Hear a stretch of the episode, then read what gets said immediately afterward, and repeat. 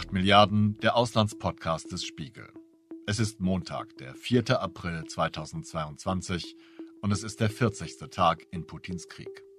Mein Name ist Olaf Häuser und diese Episode ist so etwas wie die Fortsetzung der Folge mit dem Kleinwagen an die Front, die wir am 21. März veröffentlicht haben. In jener Folge erzählte mein Kollege Christoph Reuter von seinen ersten Wochen als Reporter in der Ukraine von seiner Fahrt im alten Golf nach Kiew, von seinen Beobachtungen in der umkämpften Hauptstadt und von seinem Weg zurück nach Berlin.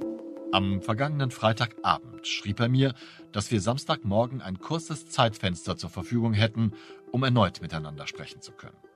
In diesem Gespräch erzählt er von den Menschen in Kharkiv und der kleinen Stadt Trostjanetz, in der die Einwohner nach Abzug der russischen Truppen teils grauenhafte Entdeckungen machen mussten. Christoph hatte keine Möglichkeit, sich in der Ukraine selbst aufzunehmen und die Aufnahme nachher zu mir nach Deutschland zu schicken. Wir haben deshalb seine Berichte hier in Hamburg während des Gespräches mitgeschnitten. Daher ist die Tonqualität seiner Aufnahme zwar gut hörbar, aber nicht optimal.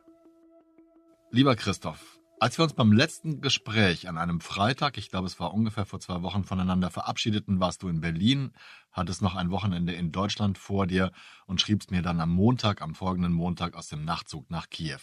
Was geschah dann und wo bist du jetzt, wenn du das sagen darfst?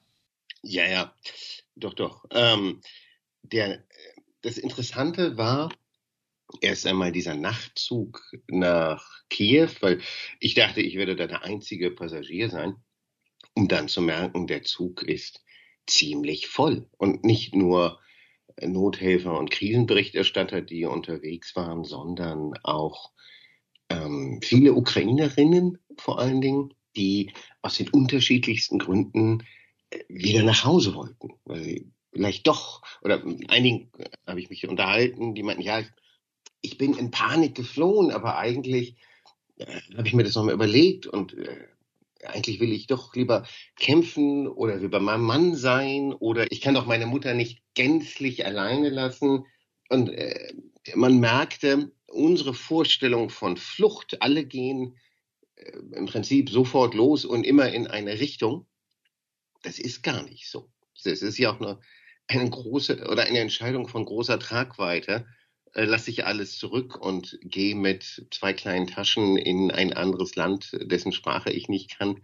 Äh, wahrscheinlich hilft mir da jemand, aber ähm, mache ich das oder mache ich das nicht?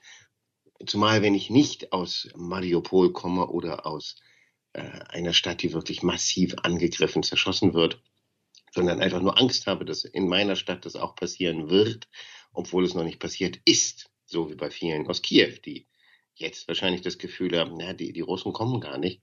Wir können, äh, wir können doch wieder zurück oder man kann es sich überlegen, wieder zurückzugehen.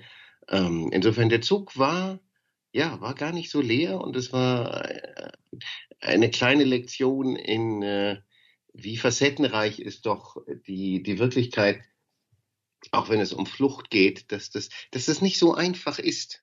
Und wie ging es danach weiter?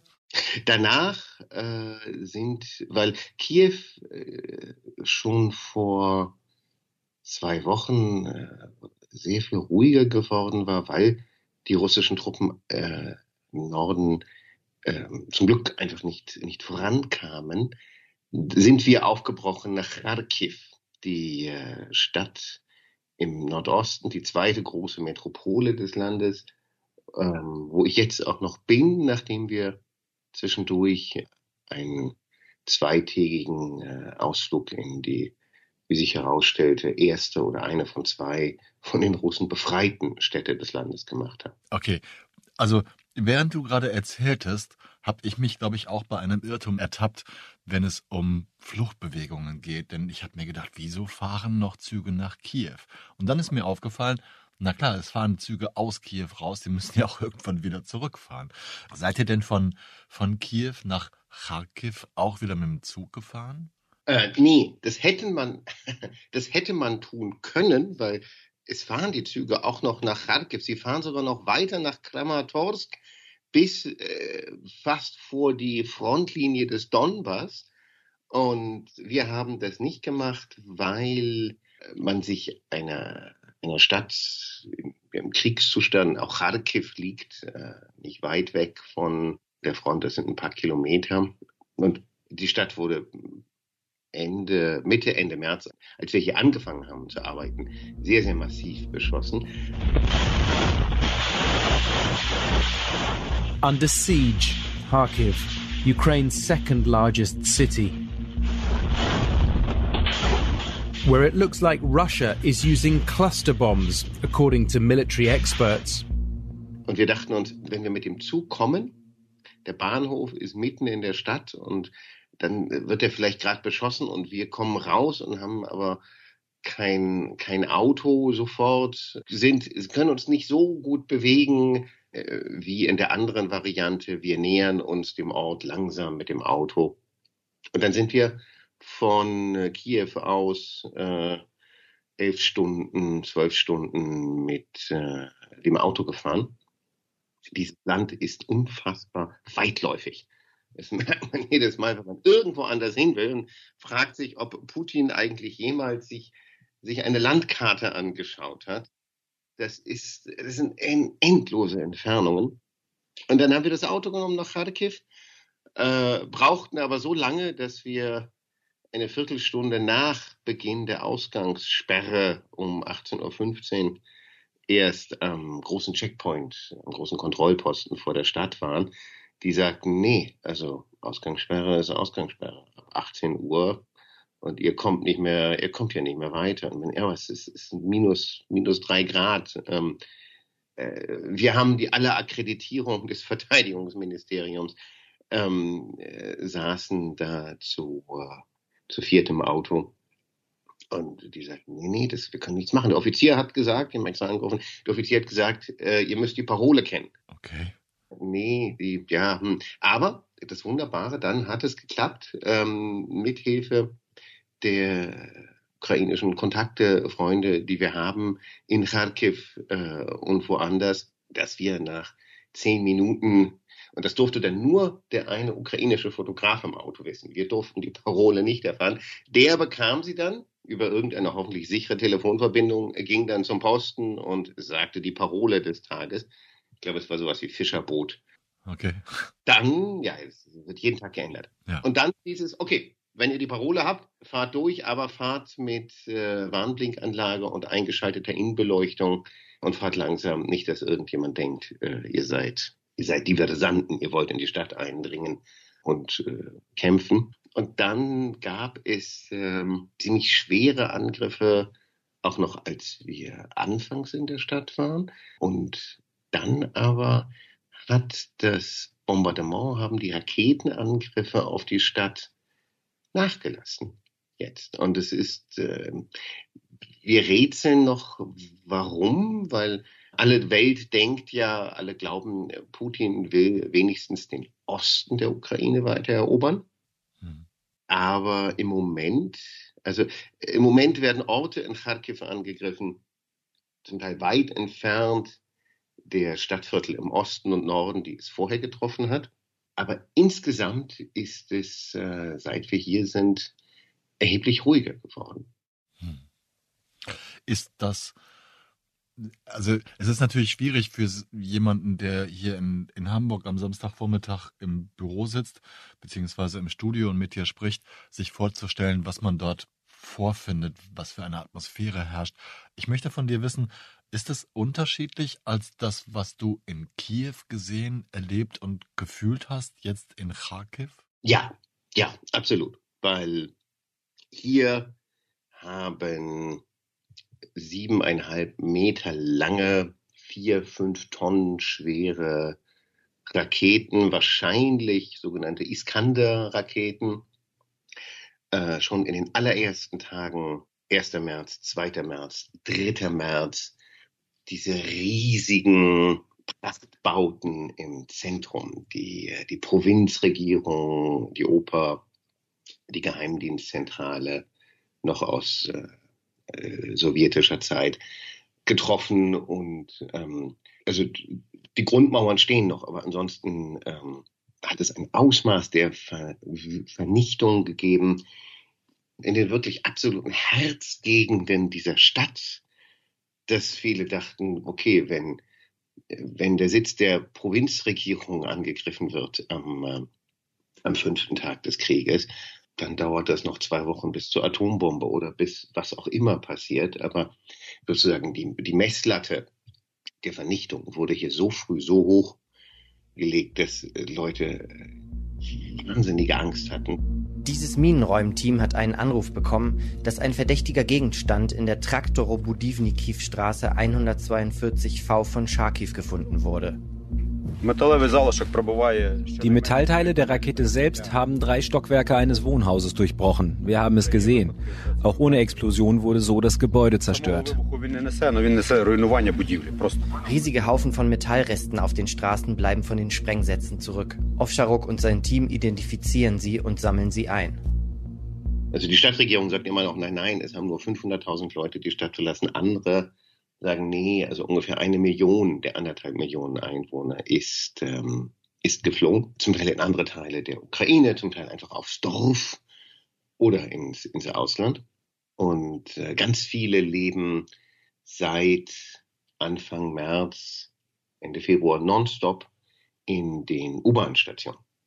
Also die haben sich da so gut es geht mit Isomatten, Wolldecken, Pappen, mitgenommenen Köfferchen, Stühlen, häuslich eingerichtet, weil äh, sie, sie sagen, es, es wird so oft, es wurde so oft äh, angegriffen und äh, wir haben nicht so viele Kellerräume oder wir haben gar keine Kellerräume und da ist man, äh, da ist man wirklich sicher. Also Kharkivs U-Bahn ist sehr, sehr tief. Wollte ich gerade fragen, ob das ein, ein wirklich sicherer Ort ist. Und wo, wo übernachtet ihr denn, wenn ihr in Kharkiv seid? Wir haben äh, ein, wir haben ein wunderbares Hotel gefunden. Ein die Hotel? Zimmer. Ja, ja.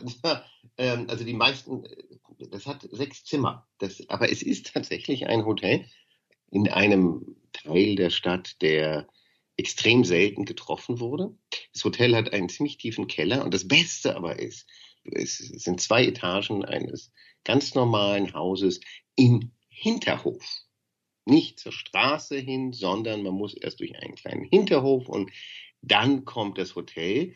Und das ist großartig, weil äh, Granaten, alles, was auf die, äh, die, die Wohnviertel geschossen wurde, kommt in einer, in einer Flugbahn.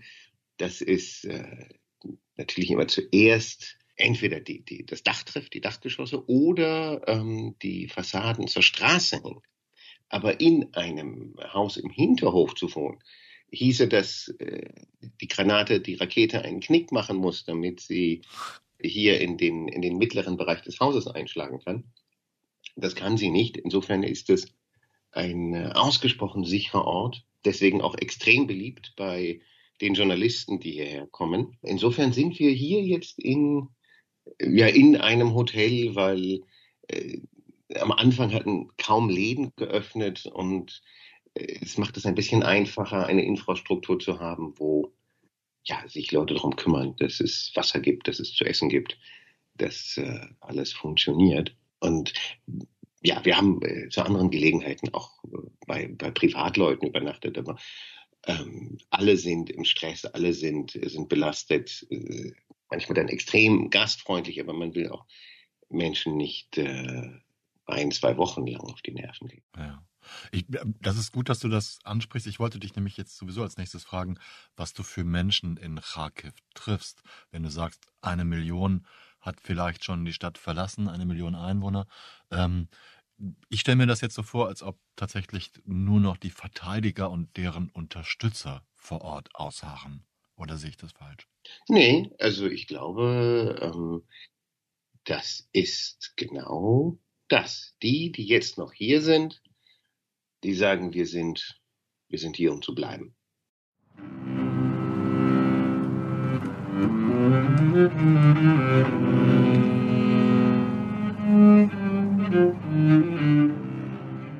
Die erste Cello-Suite von Bach, gespielt von einem Absolventen des Kiewer Konservatoriums, vor den Resten des regionalen Polizeipräsidiums von Kharkiv. Die zweitgrößte Stadt der Ukraine wird seit Beginn des Krieges durch das russische Militär heftig bombardiert. Einzelne Stadtviertel und Wohngebäude sind mittlerweile komplett zerstört. Die Stadt einzunehmen ist den russischen Angreifern allerdings nicht gelungen. es ist ja nicht so, dass wenn man äh, eine, eine Stadt verteidigt, seine Stadt verteidigt, dass man das unbedingt mit der Waffe tun muss, sondern äh, ganz viele bleiben, und das fanden wir hochspannend, ganz viele bleiben und machen weiter mit ganz zivilen Dingen. Die Straßenkehrer sagen, Kharkiv war immer die sauberste Stadt des Landes. Wir machen weiter. Wir, das ist unser Beitrag, aller Welt zu zeigen, dass wir nicht aufgeben. Und selbst die Feuerwehrleute erzählten uns, äh, wo, wo sie am Rand die Straßenkehrer gesehen haben, während sie sich kaum trauten, in die Mitte des Viertels zu fahren, weil dort die Angriffe so heftig waren, weil dieses Viertel Saltivka oder Saltavka liegt direkt am, am Rand im Nordosten Richtung äh, Frontlinie, Richtung russische Linien und hat die, äh, die volle Wucht der Artillerie und kleineren Raketenangriffe immer abbekommen. Kharkivs Barabaschowa Markt, einer der größten Osteuropas, steht am 17. März in Flammen. Bis vor einem Monat wurde hier von Lebensmitteln bis Klamotten so gut wie alles verkauft. Nach einem russischen Angriff müssen sich die 70 Feuerwehrmänner beeilen, damit der Brand sich nicht weiter ausbreitet. Einer von ihnen stirbt bei diesem Einsatz an seinen Verletzungen durch russischen Beschuss. So, die Straßenkehrer bleiben, dann die Feuerwehrleute. Also Männer dürfen ja ohnehin die Ukraine nicht, äh, Männer zwischen 18 und 60 dürfen das Land nicht ganz verlassen, aber ich dachte, vielleicht würden mehr von denen versuchen, aufs Land zu gehen und die Feuerwehrleute, ähm, die extrem gefährdet sind, weil sie natürlich immer dorthin fahren, wo es, wo irgendwas eingeschlagen hat, um Leute zu retten, von denen Leute umgekommen sind, schwer verletzt wurden. Die Feuerwehrleute ähm, sagen, nein, wir, wir machen natürlich weiter. Feuerwehrmann Katschanow lebt seit dem Krieg in der Feuerwache und ist rund um die Uhr im Einsatz. Statt wie sonst einzelne Apartments müssen er und sein Team seit Kriegsbeginn oft ganze Wohnblöcke löschen. In some point, you know, it's like like 30 seconds, like everywhere is bombing, everywhere is everything. First five seconds is scary, it's scary as a hell, and then you're like, okay, anyway, if it yeah, close, if it will hit me, so it will hit me. I probably will feel nothing. in den Krankenhäusern kann man nicht alles in den Keller verlegen. Und äh, einer der, der Ärzte in der Geburtsklinik meinte, ja, halten Sie uns für verrückt? Nein, wir sind nicht verrückt. Wir machen weiter. Und wenn, wenn wir dabei sterben, dann sterben wir. Aber wir, wir machen weiter. Und dieses Weitermachen, diese, diese Beharrlichkeit, das, äh, ja, das, ich kenne nicht so viele Städte in der Ukraine, aber es wirkte so, als ob das, und Leute sagten auch, das ist, ja, das ist Kharkiv. Boris Romaschenko ist in Kharkiv getötet worden, ein früherer Gefangener der Konzentrationslager der Nazis. Er war 96 Jahre alt. Bitte denken Sie darüber nach, wie viel er durchgestanden hat. Er hat Buchenwald, Dora Mittelbau, Peenemünde und Bergen-Belsen überlebt.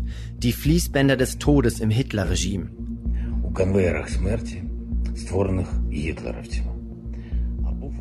Aber er wurde durch einen russischen Luftangriff auf ein gewöhnliches Mehrfamilienhaus in Kharkiv getötet.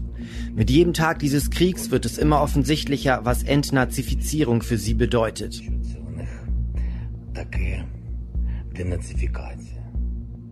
Eine Sache, die für, für Kharkiv wichtig ist, die, die Fassungslosigkeit der, der Menschen hier, weil Kharkiv war immer die, die sowjetischste aller großen Städte hier, wo zwei Drittel der Leute eher Russisch sprechen als, als Ukrainisch.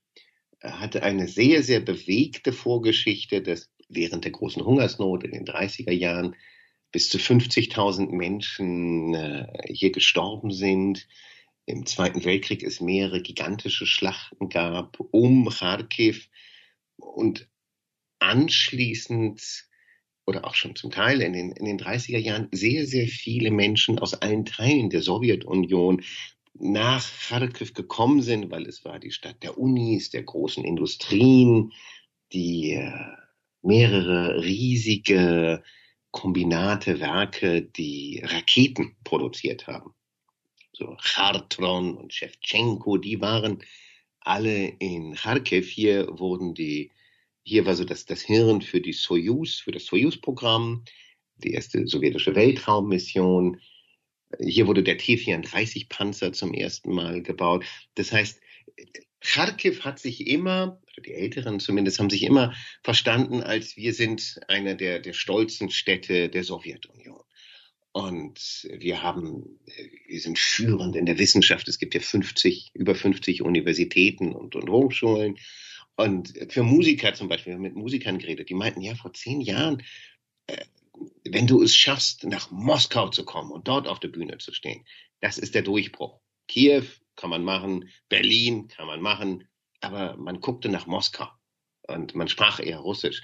Und das ausgerechnet diese Stadt von Putins Armee, von seinen Raketen am furchtbarsten schon an den allerersten Tagen des Krieges getroffen wurde. Das macht die Leute so fassungslos, weil die sagen, aber wenn, wenn er die russischsprachige Bevölkerung schützen möchte, wieso bringt er denn uns alle um? Äh, das ist völlig, völlig widersinnig. Und viele meinten, na, das wirkt so, als ob, als ob er sich rächen wolle dass Kharkiv ihn nicht mit offenen Armen empfangen hat. Genauso wenig wie alle anderen Städte der Ukraine. Äh, und dass er sie unbedingt dafür abstrafen möchte. Als ich hierhin fuhr heute Morgen ins Büro, habe ich wie fast jeden Morgen den Ukraine Cast der BBC gehört und dort berichtete ein Reporter davon, dass es seiner Meinung nach inzwischen zu wirklichen Gräueltaten frustrierter russischer Soldaten kommt, dass also tatsächlich die, die Invasionstruppen teilweise zumindest durchdrehen und äh, Leute einfach auf offener Straße erschießen und so weiter. Es ist eine schwierige Frage, Christoph, aber hast du solche Anzeichen auch schon gesehen? Na, wir waren mit viel Glück äh, und ein bisschen Gespür waren wir äh, vor ungefähr einer Woche, am, am vergangenen Sonntag, aus Kharkiv rausgefahren, nach, nach Norden an, äh, in Orte, in denen die Russen waren, aber wieder zurückgeschlagen wurden. Und dann hörten wir, dass Trostjanetz, eine Stadt, die ich vorher nicht kannte, von der außerhalb der Ukraine wahrscheinlich kaum jemand je gehört hat, eine kleine Kurstadt mit 20.000 Einwohnern und einem neogotischen Rundbau mit Freilichttheater, ähm, einem Schokoladenmuseum, einem botanischen Garten, also einem, eine Art Ausflugsort für Ukrainer, die sehr, sehr früh, weil nah an der Grenze gelegen, die sehr früh von russischen Truppen am ersten, zweiten Tag schon berollt und besetzt worden war, dass die als erste Stadt in der Ukraine befreit worden war nach einem Monat der Besatzung. Trostjanetz war einst kurzzeitiger Aufenthaltsort des russischen Komponisten Peter Tschaikowski. Nun geht der Ort als eines der ersten Angriffsziele der Russen im Nordosten der Ukraine in die Geschichte ein. Am vergangenen Wochenende hat die ukrainische Armee die 20.000 Einwohnerstadt zurückerobert. Und es war noch ungefähr eine Stunde zu fahren. Und da dachten wir uns, okay, hin, sofort hin und waren dann die, die ersten Ausländer in diesem, diesem Ort, dessen äh, immer noch leicht äh, verstörte, traumatisierte Bewohner sich langsam aus ihren Häusern wieder raustrauten. Und dort haben wir, weil kleiner Ort, äh, dort haben wir sehr, sehr genau nachvollziehen können, wie aus den russischen Truppen, drei bis sechshundert Mann, die da eingerollt waren, wie aus einer, aus einer Truppe, die erst indifferent war, die haben das Polizeipräsidium, den Bahnhof übernommen, sich da eingerichtet, aber ansonsten es nichts mit der Bevölkerung eigentlich zu tun gab. Besonders zerstört wurde die Zone rund um den Bahnhof, den die russischen Soldaten als Hauptquartier nutzten. Hier, wie auch in der größten Schokoladenfabrik des Landes, sind Waffen, Munition und zerstörte Fahrzeuge zu finden. Wie innerhalb von zwei Wochen eine ja, ein, eine, eine mörderische Soldateska aus denen wurde, weil äh, die ukrainische Armee hat sie angegriffen von außen. Äh, sie mussten davon ausgehen, dass jeder in dieser Stadt gegen sie ist und alle Informationen über ihre Panzerstellung weiterleitet. Dann gingen ihnen die Vorräte aus und sie haben erst die Läden geplündert, dann aber auch bei, bei Privatleuten eingebrochen. Äh, und sie wurden, äh, sie waren hungrig, sie wurden panisch und haben dann Leute erschossen, die sie für, für Spione hielten. Und nicht allzu wenige. Äh, wir haben mit deren Angehörigen geredet. Wir haben uns angeschaut, wo diese Leute begraben wurden. Äh, wir haben im, im Hof des Polizeipräsidiums eine Leiche gesehen, äh, höchstwahrscheinlich eines, eines Zivilisten aus der Stadt.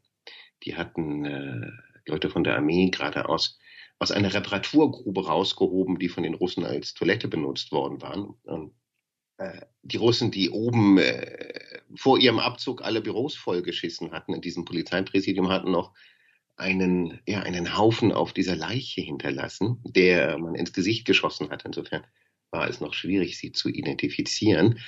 Ähm, und das war wie ein, ein Fallbeispiel, wo man sehen konnte, äh, Einheiten der russischen Armee die nicht gekommen waren, um grausam zu sein, wurden grausam, weil sie, weil niemand sie auf, weil niemand sie zurückhielt und weil sie aus den unterschiedlichsten ähm, Richtungen, Gründen so unter, unter Druck gerieten, dass sie beschossen wurden, sehr, sehr zielgenau von der, der ukrainischen Armee, die langsam anrückte. Und ähm, wenn sie die Koordinaten äh, hatte, der, der russischen Panzerstellung, die mit ihrerseits mit Mausern, mit Raketen sehr, sehr genau getroffen hat. Äh, insofern haben wir aus diesem Ort Trostjanetz äh, auch Belege finden können für diese Grausamkeit und sind nicht nur auf Zeugenaussagen angewiesen, sondern haben die Leiche gesehen, die Spuren der Verwüstung gesehen, das Plündergut zum Teil gesehen, die Gräber gesehen mit den Verwandten der Leute, die sagen, ja, äh, der ist an einem Checkpoint langgelaufen und wurde einfach erschossen. Ich habe ja überhaupt keine Erfahrung auf diesem Gebiet. Du allerdings schon. Ist das, ist das eine Ent Entwicklung? Ist das ein, ein typisches Symptom im Krieg, dass sich Soldaten durch diesen Druck, den du gerade beschrieben hast, so verändern, wie du es gerade beschrieben hast? Ich habe keinen, keinen Krieg, keinen Fall erlebt, wo es äh, eine solche Kurve genommen hat, weil in, in anderen Ländern wie im Irak oder in Syrien waren die, die Fronten vorher schon äh, viel mehr verhärtet. Da, da wusste man, es, wir haben nichts Gutes zu erwarten, wenn äh, die, die Soldaten, die Geheimdienstler, die Milizionäre der anderen Seite hier einrücken. Da war es von Anfang an oft brutaler. Aber ähm, dass grundsätzlich äh, Leute, die nichts, äh, Soldaten, Kämpfer, die nichts zurückhält, die durch nichts im Zaum gehalten werden, weil sie vielleicht Befehle bekommen von ihrer Führung, was sie alles nicht dürfen, dass sie sich lieber zurückziehen sollen, als auf Zivilisten zu schießen. Wenn das alles nicht existiert und nur der Befehl kommt, ihr müsst da rein und das halten, dass das dann sehr, sehr leicht so sich entwickeln kann. Ich finde es grauenhaft, wenn man das so sagen muss, Christoph, aber für dich, für deine Berichte und für uns Journalisten allgemein ist es ja wichtig, dass du diese Beobachtungen, dass wir solche Beobachtungen selbst machen, um sozusagen die erste Quelle zu sein oder die Details von der ersten Quelle direkt zu erfahren. Unser Problem sonst ist, dass wir so etwas hören, äh, es taucht auf irgendwelchen Seiten auf, auf Nachrichtenseiten, aber die Beleglage, die Beleglage ist sehr, sehr dürftig und es, äh, im Krieg benutzt jede Seite, versucht jede Seite, äh, die andere als, als Monster darzustellen. Über den Irrsinn der russischen Propaganda, die so tut, als ob entweder dieser Krieg gar nicht existiert oder es nur darum geht, die, äh, die ukrainischen Nazis zu vertreiben. Darüber müssen wir nicht reden. Das ist, das ist völliger Irrsinn. Aber auch natürlich auf ukrainischer Seite äh, haben wir immer wieder gehört, die, die Russen haben sofort Leute ermordet, Frauen vergewaltigt. Äh, und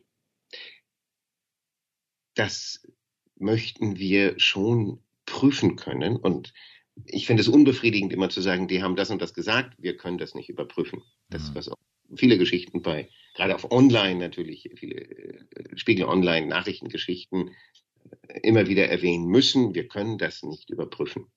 Und wenn man die Chance hat, die wir jetzt hier haben, sehr, sehr früh nach äh, so einem Rückzug in den Ort zu gehen und uns das alles anschauen zu können.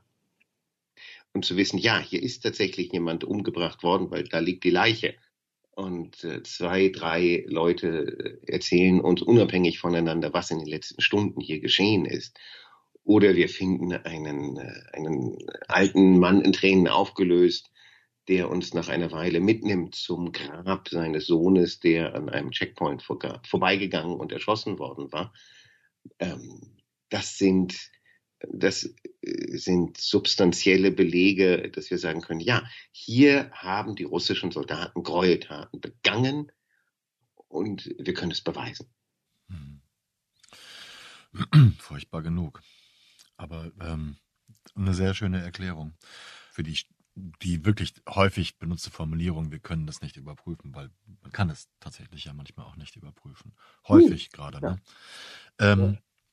Kannst du mir was über deine Reisegemeinschaft sagen? Ich habe gelesen, wenn ich es richtig gelesen habe, bist du mit Maxim Dondiuk unterwegs, der sich wahrscheinlich an mich nicht erinnern wird, den ich aber in guter Erinnerung habe, noch aus Maidan-Zeiten. Oh. Ja. Es ist immer eine etwas äh, sich immer wieder neu würfelnde Reisegesellschaft, weil Leute kommen dazu, Leute gehen.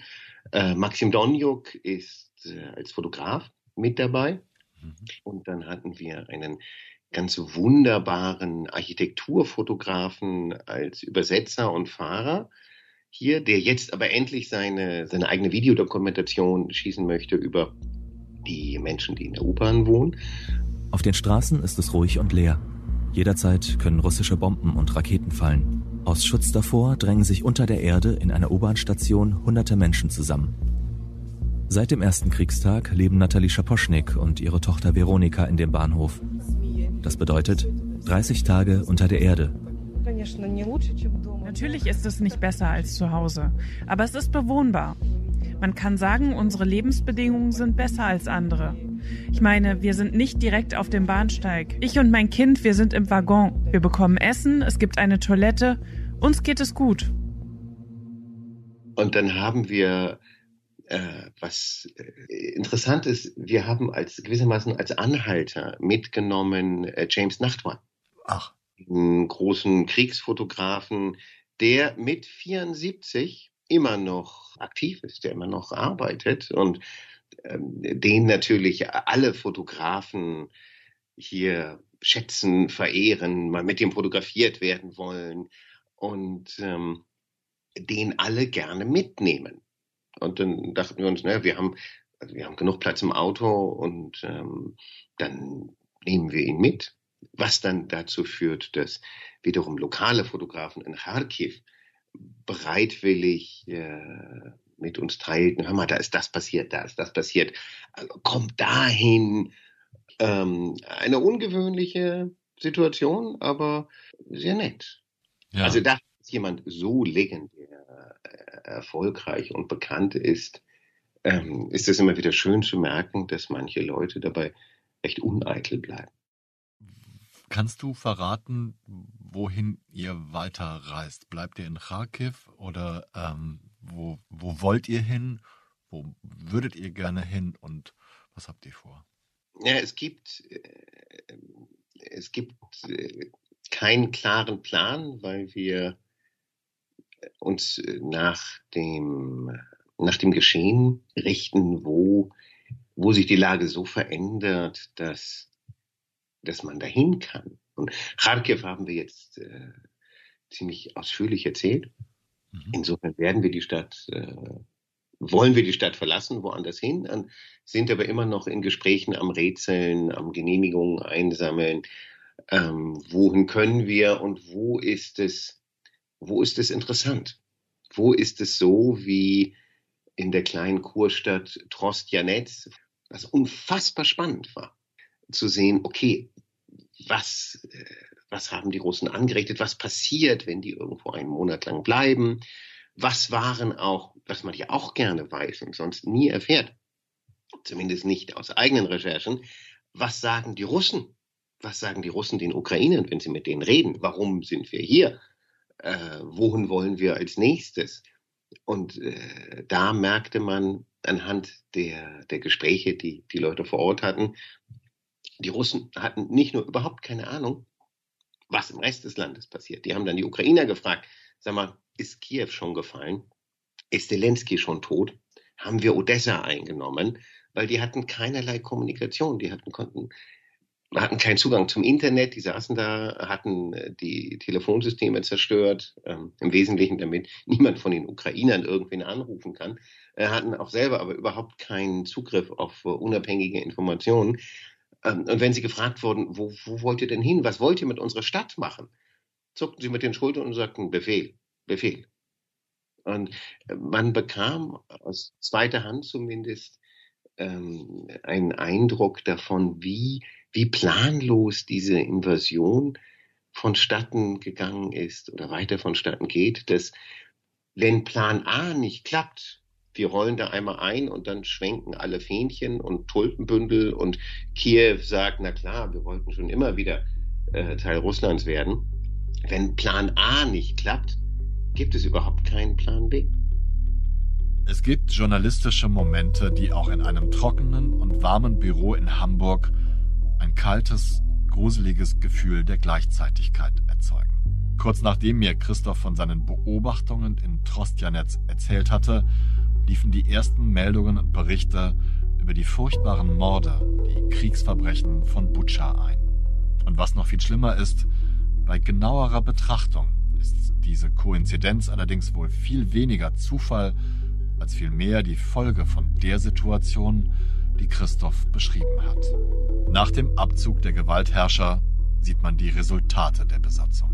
Und das ist für mich die schrecklichste Erkenntnis der sechsten Kriegswoche. Wir werden jetzt häufiger Bilder sehen und Berichte lesen, wie aus Trostjanetz oder Butscha. Das war 8 Milliarden am 40. Tag von Putins Krieg und Russlands Überfall auf die Ukraine. Ich danke Christoph Reuter dafür, dass er trotz schwierigster Situation in Kharkiv an 8 Milliarden denkt mich Freitagabend anpingt, damit wir kurzfristig am nächsten Morgen sprechen können. Und natürlich danke ich ihm auch für die gewohnt spannenden Berichte aus dem Krieg. Ich danke Luca Ziemek, meinem Audioingenieur, der diesmal nicht nur die Folge mischen, sondern auch die Audiospur von Christoph restaurieren musste, nachdem wir dessen Rücksignal in Hamburg aufgezeichnet haben. Und wie immer danke ich allen Menschen auf der ganzen Welt, die sich die Zeit nehmen, uns zuzuhören. Darunter auch nach wie vor einige in der Ukraine sogar in Russland und Belarus. Anmerkungen zu dieser Sendung und zu anderen Folgen, also Feedback irgendeiner Art, sowie Themenvorschläge, können Sie uns per Mail oder per WhatsApp-Nachricht schicken. Beide Kontaktmöglichkeiten haben wir in den Beschreibungen unserer Folgen, den sogenannten Show Notes, hinterlegt. Bleiben Sie tapfer und gesund. Wir hören uns übermorgen am Mittwoch wieder. Bis dahin verbleibe ich Ihr Olaf Häuser.